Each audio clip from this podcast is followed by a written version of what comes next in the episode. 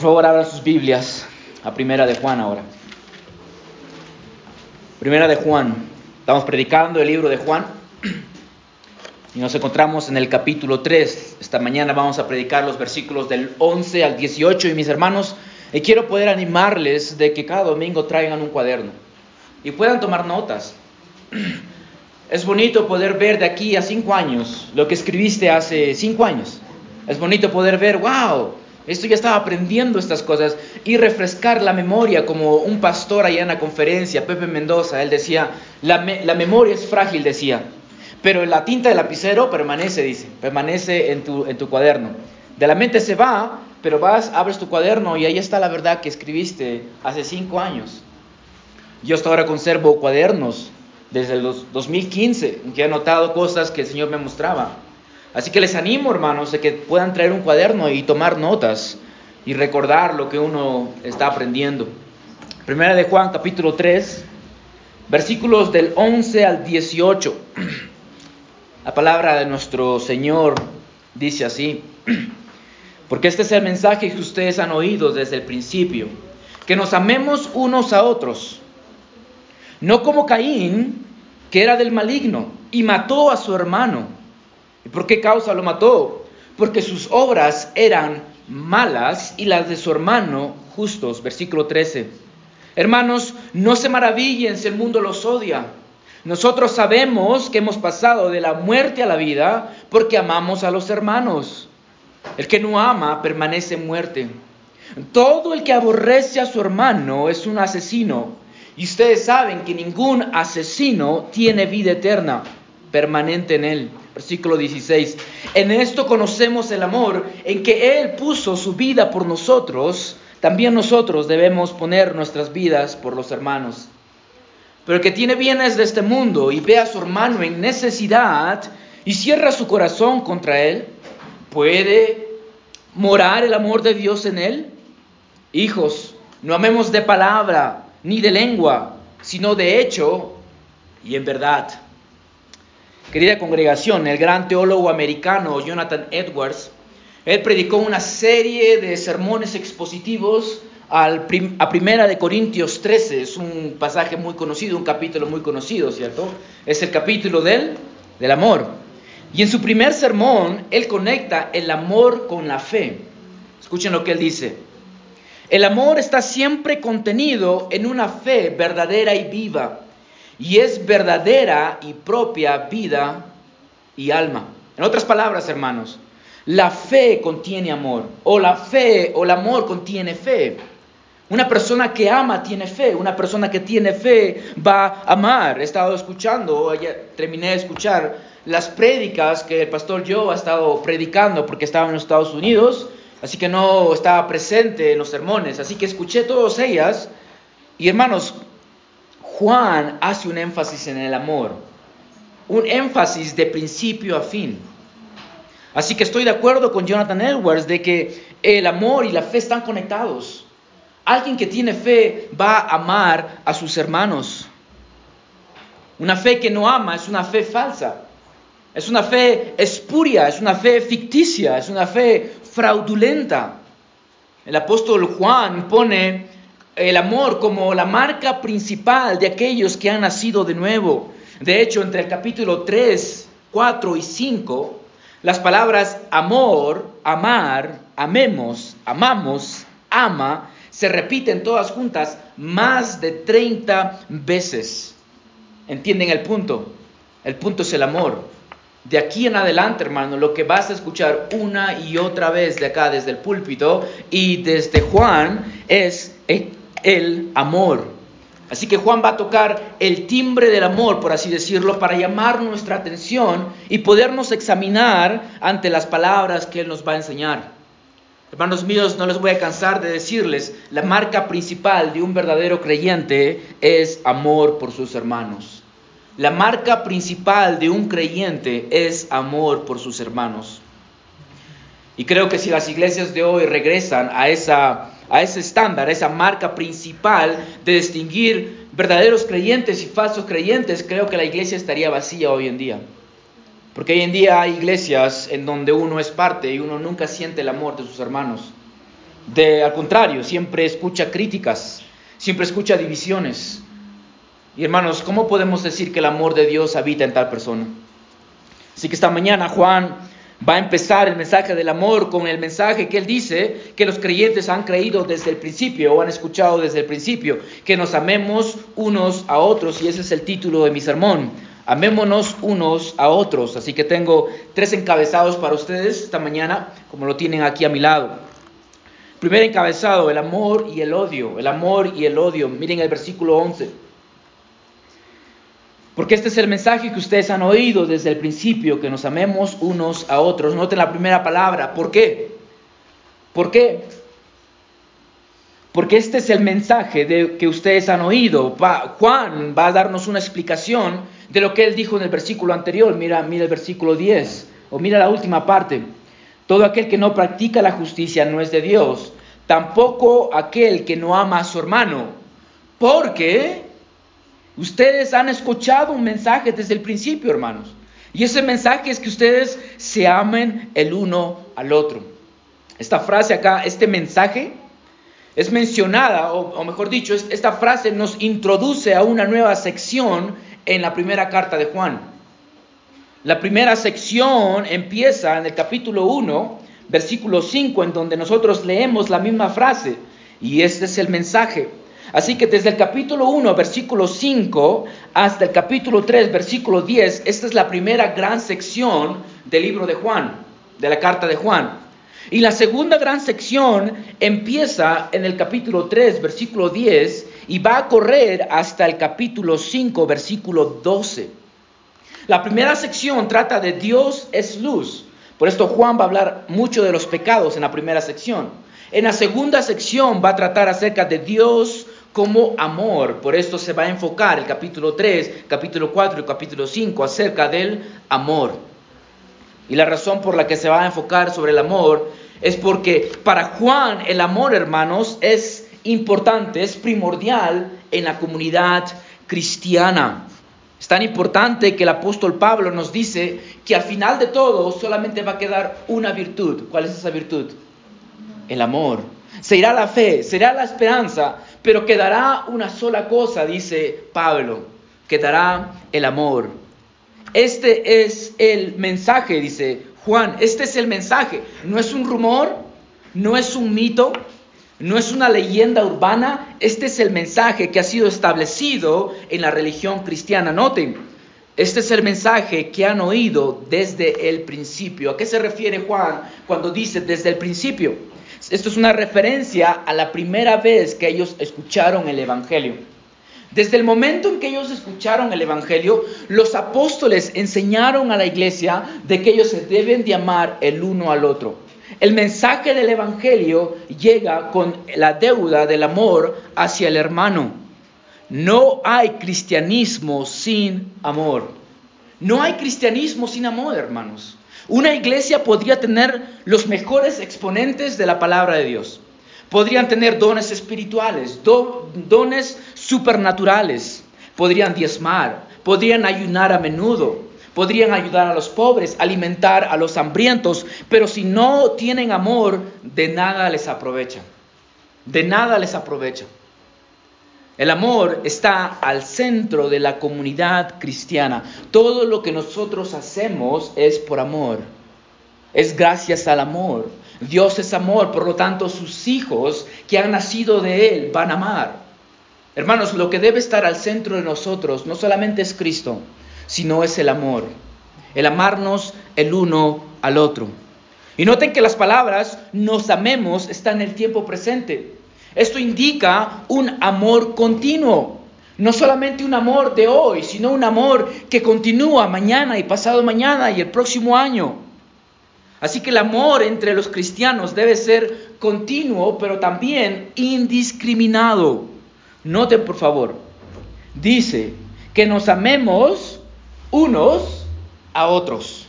Unos a otros. No dice ah, solo a un grupo de hermanos en tu congregación. No dice solo a los hermanos favoritos que tienes. No dice solo a los pastores. No dice solo a los diáconos. No dice solo a los misioneros. Y muchas veces, hermanos, tenemos esa mentalidad de que empezamos a crear grupitos dentro de la iglesia y con ellos nada más me junto. A ellos nada más muestro mi amor. Y muchas veces en iglesias me he dado cuenta que el misionero es como un ángel. El misionero es todo.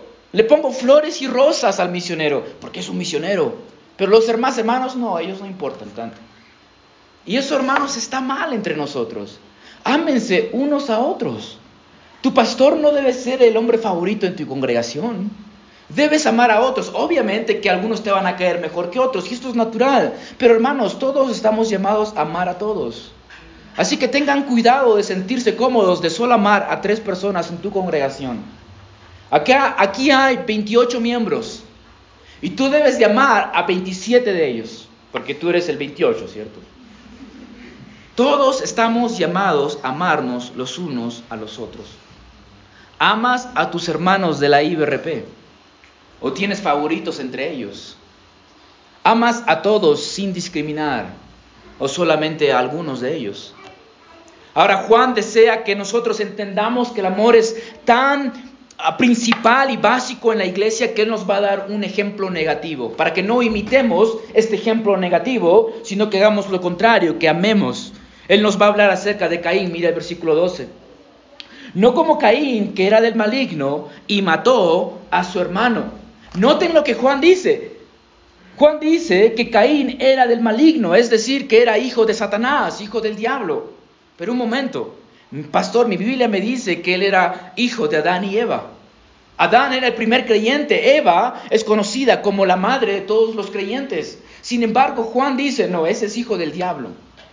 Ahora escúcheme, niños de la IBRP. Quiero, que presten atención aquí. El hecho de que sus padres sean cristianos y vengan aquí a la iglesia no hace de ustedes cristianos. No significa eso que ustedes son cristianos. Sus padres son cristianos, ustedes aún no lo son. El momento en que se arrepienten y ponen su fe en Cristo, ustedes se convierten en creyentes. Puedes tener a tu papá como pastor, como misionero, como diácono, como miembro de la iglesia, y tú puedes ser hijo del diablo, así como Caín. Escuchen lo que alguien dijo. Alguien dijo que Dios no tiene nietos, Él tiene hijos. Dios no tiene nietos, Él tiene hijos. Así que solamente tú, niño que me escuchas, solamente llegarás a ser hijo de Dios el momento en que te arrepientes y pones tu fe. Caín nos dice la Biblia, mató a su propio hermano, mató a su hermano de sangre, mató a aquel niño que salió del mismo vientre que él salió. Imagínense, hermanos, matar a tu propio hermano. ¿Cómo es posible que un ser humano pueda matar a alguien con quien él ha crecido? Tenemos la misma madre, el mismo padre, y sin embargo, matar a su hermano de la sangre. ¿Por qué, hermanos? Porque algo no reinaba en Caín, el amor, reinaba el odio. Escucha lo que dice Juan Calvino. En los hijos del diablo reina el odio y ocupa, por así decirlo, el lugar principal en sus vidas. Esta es la diferencia entre los hijos del diablo y los hijos de Dios. En los hijos del diablo el odio reina, mientras que en los hijos de Dios el amor reina. Ahora, ¿por qué Caín mató a Abel? Juan nos da dos razones. Número uno, porque su padre era el diablo. Eso es lo que él nos dice en el versículo 11 o el versículo 12. No como Caín, que era del maligno. Caín tenía como padre al diablo. De tal palo, tal astilla. Jesucristo dice en Juan 8:44, él le dice esto a los líderes fariseos, ustedes son del de su padre el diablo y quieren hacer los deseos de su padre. Él fue un asesino desde el principio. Por esto Caín actuaba como su padre el diablo, matando a su hermano. ¿Por qué? Porque su padre ha sido un asesino. De tal palo, tal astilla. Caín, hermanos, mató a su hermano porque era hijo del diablo. Y la segunda razón que mató a su hermano era porque sus obras eran malas, pero las obras de su hermano eran justas. Caín practicaba la maldad. Dice obras en plural, ¿cierto? Caín practicaba la maldad, mientras que su hermano practicaba la justicia. Obras. Caín no mató a su hermano simplemente porque de vez en cuando él hacía lo que estaba bien. No. La vida de su hermano Abel era una vida buena, una vida moralmente buena delante de Dios. Obedecía la ley de Dios, practicaba justicias. ¿Y qué es lo que causó eso en el corazón de Caín? Celos. Él veía que su hermano Abel era aceptado por Dios y esto hizo que Caín tuviera celos en su corazón. Estos celos se convirtieron en odio y este odio se expresó en el asesinato de su hermano. Hermanos, este siempre es el, el patrón. Celos, odio, asesinato. Mis hermanos, no crean, no crean jamás no se engañen a ustedes mismos de que si están luchando con el, eh, eh, el pecado de la ira, no crean que algún día ustedes jamás van a herir a alguien. Tengamos cuidado, hermanos.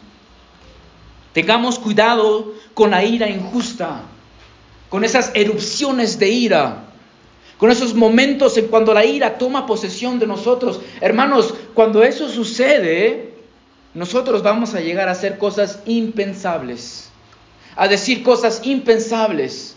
¿O nunca te ha pasado que has dicho algo y después te has repetido, ¿por qué dije eso?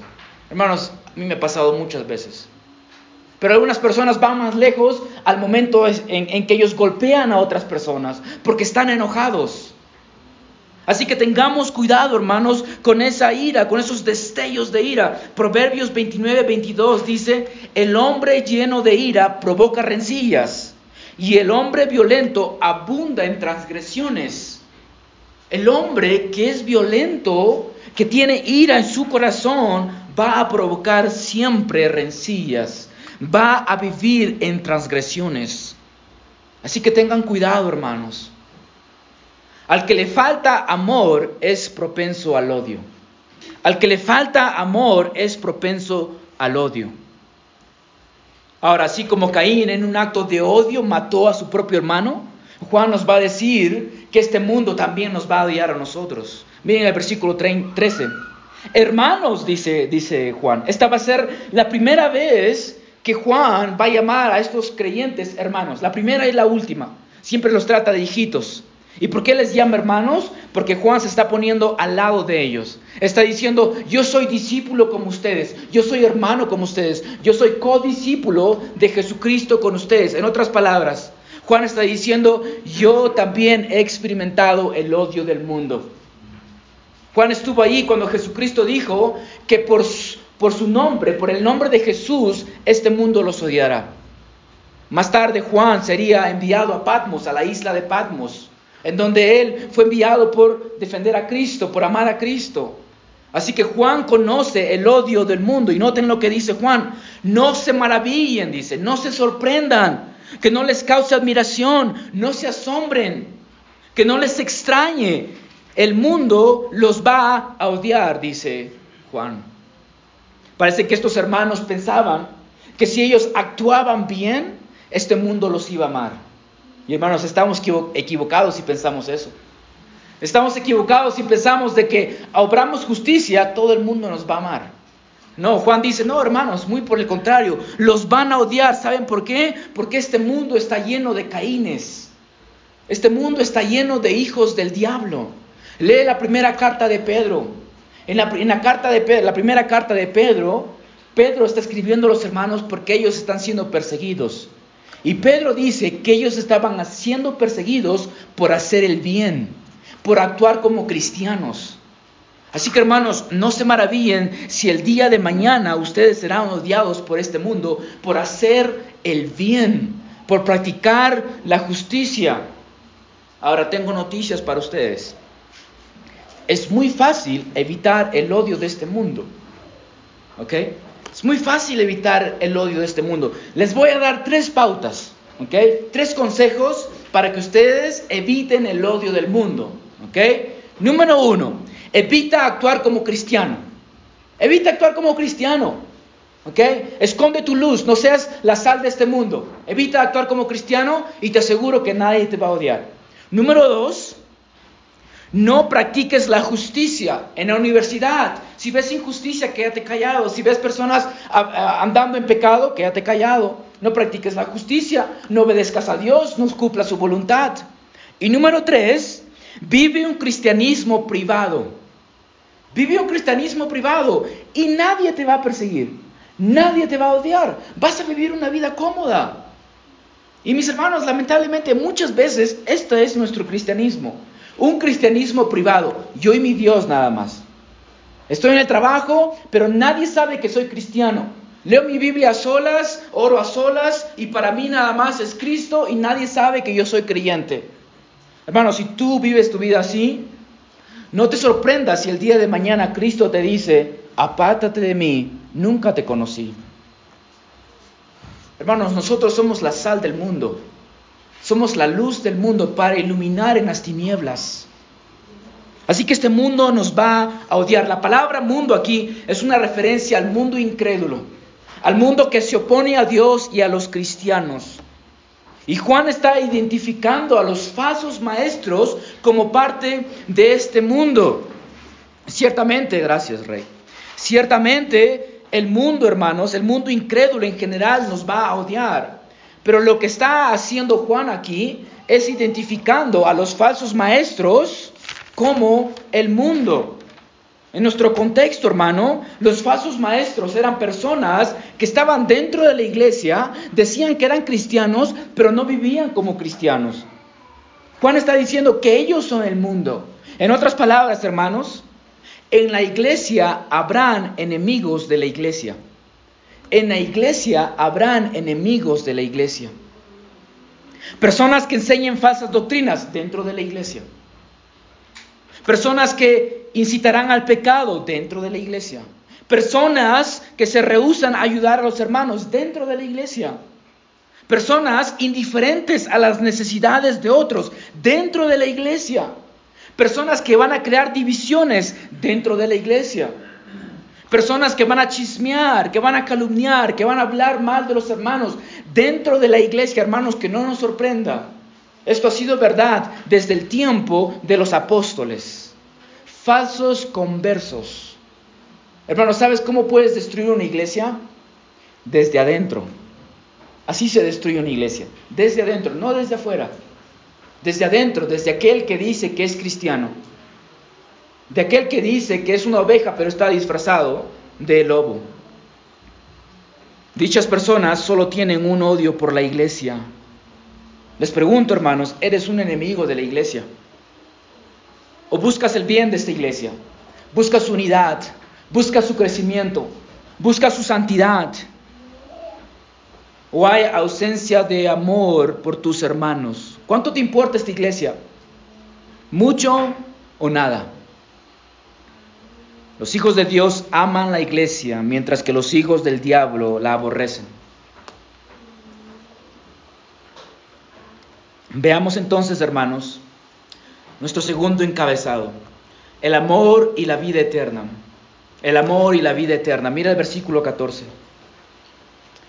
Nosotros, y Juan se incluye aquí, nosotros sabemos que hemos pasado de muerte a vida. Sabemos. Hermanos, ¿hay algún gramo de duda en las palabras de Juan? No, ¿cierto?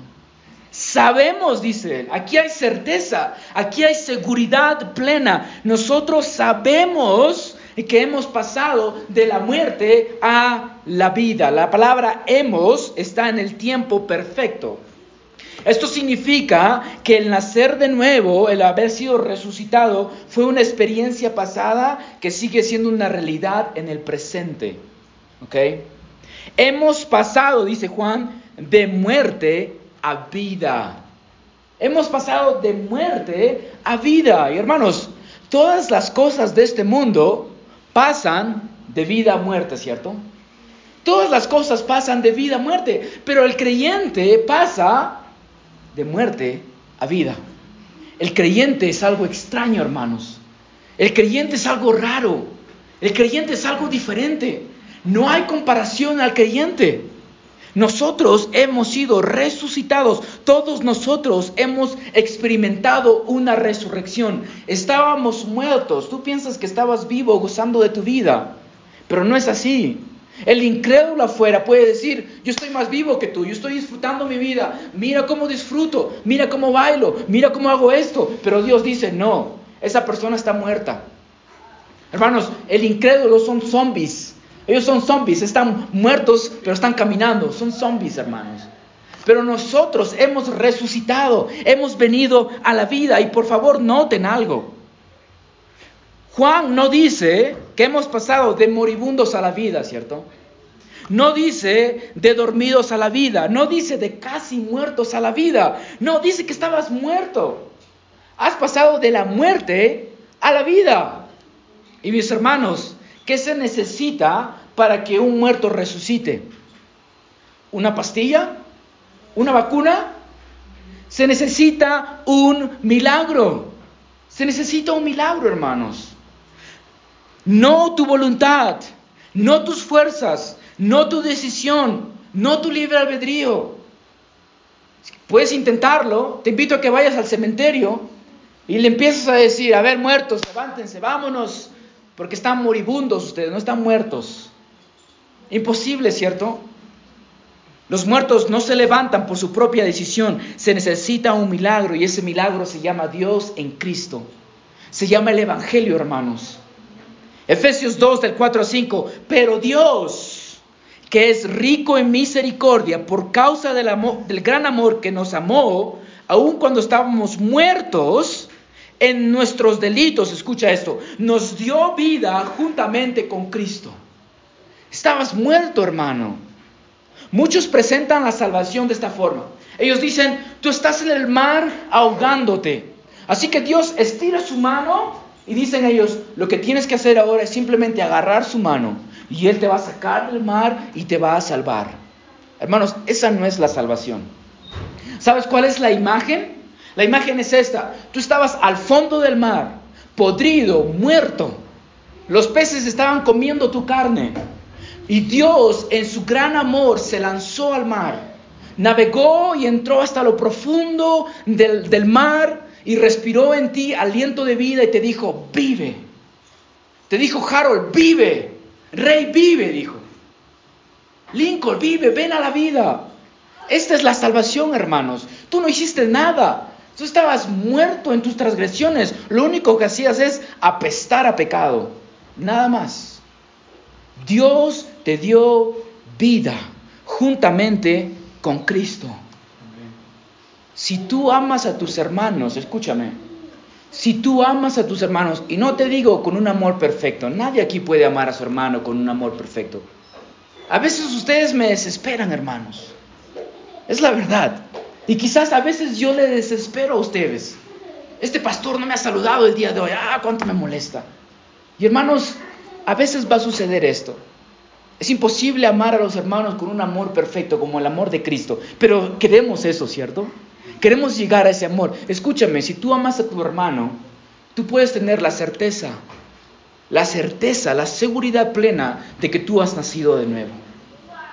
Tú has nacido de nuevo, hermanos. Pero les recuerdo que este amor es continuo. ¿Amas a tus hermanos? Me dirás que sí. Pero es tu amor continuo. Juan dice que hemos pasado de muerte a vida porque amamos. Esta palabra otra vez está en el tiempo continuo, en el tiempo presente. Es un amor continuo. Sigues amando a tus hermanos. El día de hoy los amas. El día de hoy los amas. Pero el que no ama a su hermano, dice Juan, permanece en la muerte. El que no ama a su hermano permanece en la muerte. Amigo mío, si no amas a tu hermano, si no amas a esta iglesia, estás muerto. Estás muerto. Dicha persona está en tinieblas, anda en tinieblas y no sabe a dónde va. ¿Por qué? Porque las tinieblas han cegado sus ojos. No puede ver. Si no amas a tus hermanos, si no hay un amor continuo por ellos, déjame decirte con toda seguridad que no eres cristiano. Deja de pensar que eres creyente, empieza por ahí. Y quizás el Señor tenga misericordia de ti. Juan continúa con su argumento y dice en el versículo 5, versículo 15, todo el que aborrece a su hermano es un asesino, todo, toda persona. Juan está incluyendo a los falsos maestros. Todo el que aborrece a su hermano es un asesino. Hermanos, el aborrecer a un hermano es tan detestable delante de Dios que Dios considera a dicha persona un asesino. El asesinato no solamente es físico, el asesinato también es espiritual. No solamente es un acto del cuerpo, también es un acto del corazón. Cuando tú aborreces a tu hermano y vives aborreciendo a tu hermano, Dios te considera asesino y los asesinos no tienen entrada al reino de Dios. Una vez más, Juan Calvino dice esto. No importa si uno guarda su mano de obrar el mal, porque el deseo de hacer daño, así como el intento, está condenado ante Dios. Tú puedes decir, sabes que no voy a asesinar a nadie, no voy a utilizar mi mano para destruir a alguien, pero lo único que tienes que hacer es odiar en tu corazón a esa persona y Dios dice, asesino, asesino.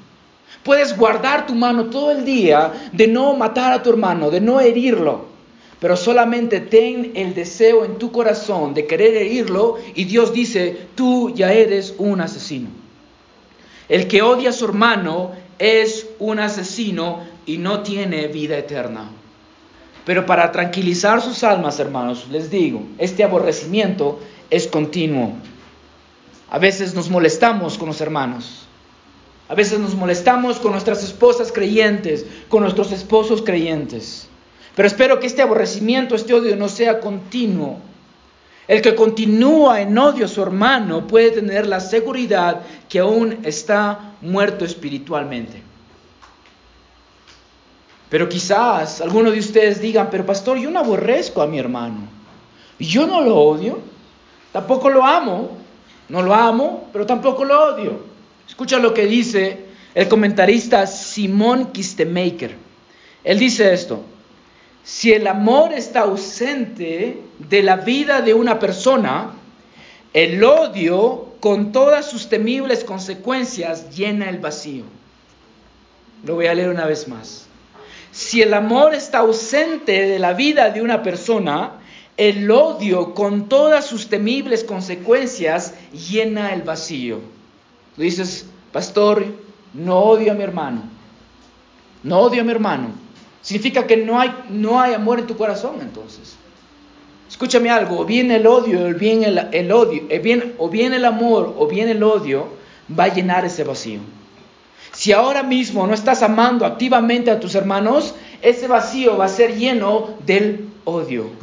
¿Cómo es que hay personas en la iglesia, hermanos, que terminan chismoseando acerca del otro hermano? Terminan causando divisiones, grupos, hablando mal de esta y otra persona, porque su corazón no estaba lleno de amor. Al principio quizás había amor, pero poco a poco ese amor fue saliendo y algo más fue llenando ese vacío. El odio llenó el vacío en el corazón de ese hermano. Así que tengamos cuidado, hermanos, de llegar a pensar, bueno, no los odio, así que estoy bien. No. O no los amo, así que estoy bien. El odio llenará ese corazón. Hasta ahora entonces Juan nos ha hablado sobre el amor y su contraste, el odio, el amor y la seguridad. Veamos ahora el último encabezado, el amor en acción. ¿Qué tipo de amor debo mostrar a mi hermano? Veamos el encabezado número 3, el amor en acción. Mira el versículo 16. En esto conocemos el amor en que Él puso su vida por nosotros. Nota una vez más, en esto conocemos el amor. Los cristianos conocen el amor, hermanos. El cristiano no necesita una explicación de qué es el amor de un gurú del amor. Porque hoy en día hay gurús del amor, ¿cierto? Ellos te quieren hablar de lo que es el amor. No necesitamos una definición de un psicólogo incrédulo de lo que es el amor. El creyente ya conoce el amor. ¿Sabes cómo conoce el amor? Al mirar lo que Jesucristo hizo en la cruz por nosotros. Esa es la mayor expresión del amor, la muerte de Jesucristo por nosotros. Él puso su vida por nosotros, dice Juan.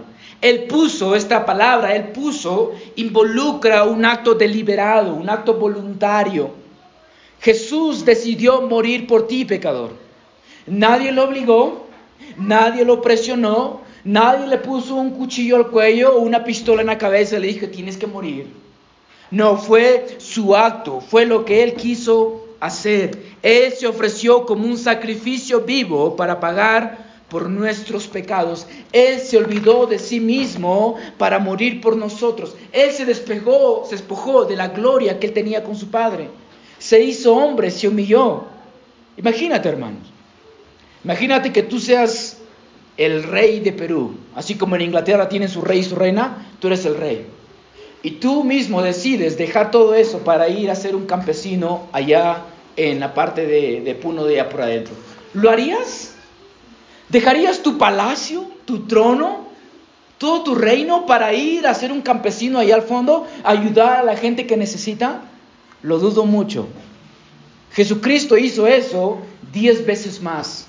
Dejó toda su gloria en los cielos, siendo adorado por los ángeles, por los serafines, y lo hizo para que se haga hombre y así morir por ti. Su propia creación crucificó a nuestro Señor. Se dan cuenta de ese gran amor. Y así como Cristo nos amó, dice Juan, nosotros también debemos poner nuestra vida por nuestros hermanos. Y por favor noten la palabra debemos. Juan está poniendo una obligación moral sobre el creyente. Tú estás obligado, creyente, escúchame. Tú dices que eres creyente, Tú dices que tienes fe en Cristo, te voy a decir algo, tú estás obligado a amar a tu hermano. Tú estás obligado a amarme. Lamento decirte esas noticias, pero tú estás obligado a amarme a mí. Y yo estoy obligado a amarlos a ustedes. Debemos de hacerlo, hermanos. Dios nos ordena hacerlo.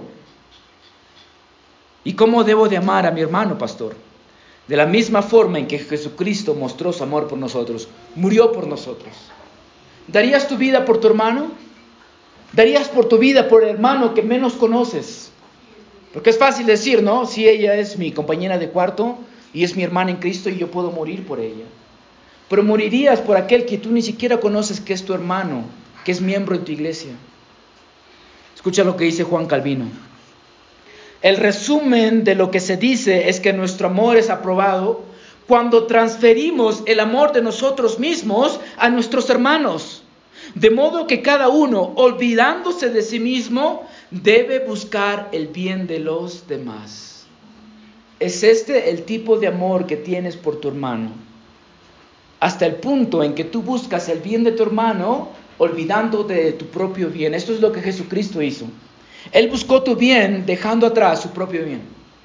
Él buscó tu bien absorbiendo la ira de Dios. ¿Es este el tipo de amor que tienes por tu hermano? Y quizás me digas, pero pastor, ¿me estás llamando a olvidarme de mí mismo? ¿A dejar de amarme a mí mismo? Hermanos, aun si yo les pido que hagan esto, no lo podrían. ¿Saben por qué? Porque nosotros somos pecadores y nos amamos a nosotros demasiado. Escucha, Dios asume que tú ya te amas. Ustedes habrán escuchado, ¿cierto? Ámate a ti mismo para que después puedas amar a otros. Esa es filosofía mundana, hermanos. Dios ya asume que tú te amas. Amen a sus hermanos como a ustedes mismos. O ama a tu prójimo como a ti mismo. Dios ya asume que tú te amas. Lo que está diciendo es ahora, bueno, de la misma forma en que te amas, yo quiero que te ames a tus hermanos, a tu prójimo. Así que hermanos, debemos de amar con este tipo de amor. Romanos 12:10, sean afectuosos unos con otros, con amor fraternal, con honra, y escucha esto, dándose preferencia unos a otros. Prefieres a otros antes que a ti. Hermanos, las escrituras no nos están llamando a amar a nuestros hermanos como nosotros queremos, a nuestra manera. Así como la canción de ese famoso cantante, lo hice a mi manera, dice ese cantante. La Biblia no te llama a amar a tu hermano como tú quieres. Y muchas veces esa es la realidad dentro de matrimonios también. No, yo sí la amo, pastor, pero yo la amo a mi manera. No, yo sí lo amo, pero lo amo a mi manera. No, yo amo a mi hermano, pero yo lo amo a mi manera, a mis términos. Hermanos, ¿es esto lo que Dios nos dice? ¿Es esto lo que Juan dice? Dios no te llama a amar a tu hermano a tu manera, te llama a amar a su manera. Y la manera que debes de amar a tu hermano es como Cristo amó a la iglesia. Mire el versículo 17. Pero el que tiene bienes de este mundo y ve a su hermano en necesidad y cierra su corazón contra él, ¿cómo puede morar el amor de Dios en él? En otras palabras, si Dios ha bendecido a algunos de ustedes con bienes materiales y ustedes dicen, no, no voy a ayudar, voy a cerrar mi corazón, no voy a mostrar misericordia, a pesar de que hay hermanos entre nosotros que están necesitando. Si haces eso, hermanos, ¿cómo puedes decir que el amor de Dios está en ti? ¿Cómo yo puedo decir, no, esa, esa persona realmente es creyente? Si estás cerrando tu corazón intencionalmente de amar a tu hermano. Es imposible, hermanos. Y noten, hermanos, que Juan en este versículo no nos está dando ningún mandamiento. Juan está esperando que esto es lo que los creyentes hagan. Si algunos de nosotros, hermanos, está en necesidad y otro hermano cierra su corazón, ¿podemos decir que el amor de Dios está en él? Y quizás alguno de ustedes me diga, pero pastor, ¿sabe qué? Dios no me ha bendecido con bienes espirituales, así que yo no estoy llamado a dar mi parte de mi dinero a mis hermanos o apoyar a mis hermanos. Si alguien dice eso, creo que la intención es mala en el corazón, ¿cierto? Mi madre siempre ha sido un ejemplo de alguien que daba aún de lo que no tenía. Ella siempre nos decía, hijos decía, donde comen tres, comen cuatro, nos decía. Y ella siempre daba. A veces yo le decía, mamá, pero ni siquiera tenemos. Somos tan pobres, mira, ni siquiera tenemos. Y ella decía, no te preocupes, hijo. Donde comen tres, comen cuatro, decía. Y siempre había algo, pero ella siempre tenía que dar de las pobrezas que teníamos. ¿Por qué, hermanos? Porque había un verdadero amor en su corazón. Así que que no sea nuestra excusa, soy pobre, pastor. Bueno, comparte tu pobreza con alguien entonces, ¿cierto? Siempre va a haber algo. Aunque sea un pedazo de, ella decía, un pedazo de pan duro, tieso, así vamos a compartir, hijo. Así que hermanos, aún si tenemos, y aún si tenemos poco, podemos compartir con aquellos que no tienen, que tienen menos con nosotros. Y por último, hermano, Juan nos exhorta a mostrar nuestro amor o poner nuestro amor en acción. Mire el versículo 18. Hijos, no amemos de palabra ni de lengua, sino de hecho y en verdad. Este versículo, nuestro hermano Lincoln y Rey dijimos que nos íbamos a memorizar, pero lamentablemente he fallado y no lo he memorizado. Estaba ocupado esta semana, pero tengo que memorizarlo porque es algo tan importante, hermanos. Hermanos, es muy fácil decirle yo a ustedes, oh, cuánto los amo, hermano mío. Oh, ovejita, cuánto te amo. Pero Juan dice que si no lo demostramos con hecho, son palabras vacías. Es como la fe, ¿cierto? La fe sin obras es muerta. Tú me puedes decir todo el día, yo tengo fe, pastor, muéstrame tus obras.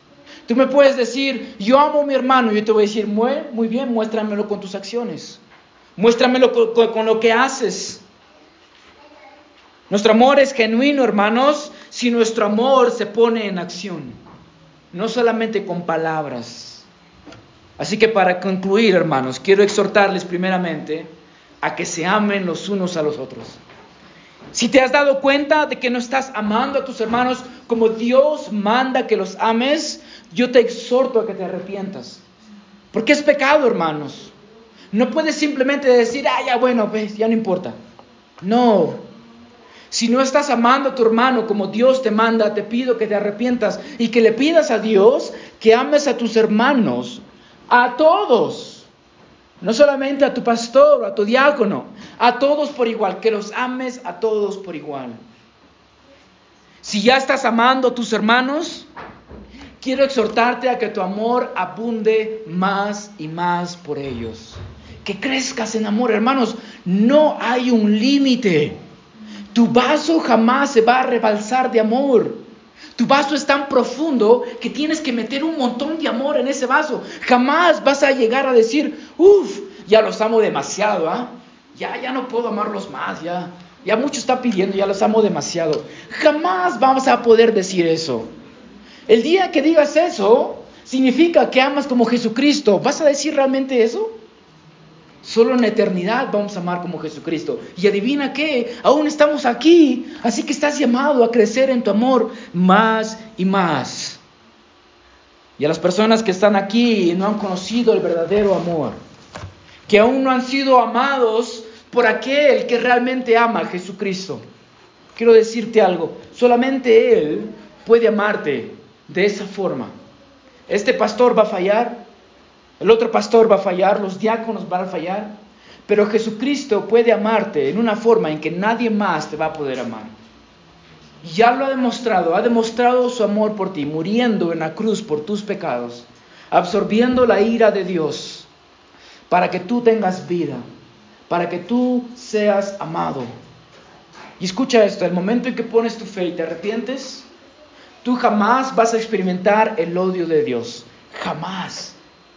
Va a haber por ti amor abundante. Aun cuando pecas, Dios ya no tiene ira por ti. ¿Sabías eso, creyente? Que aun cuando pecas, Dios no tiene ira por ti. ¿Por qué? Porque toda esa ira ha sido absorbida por Jesucristo. Se molesta, sí, te va a disciplinar, sí, pero te disciplina porque te ama. ¿Me entiendes? Así que aquellas personas que aún han venido a Cristo, Vengan a Él, sean amados por aquel que solamente ama con esta pasión, Jesucristo nuestro Salvador. Vamos a orar, hermanos.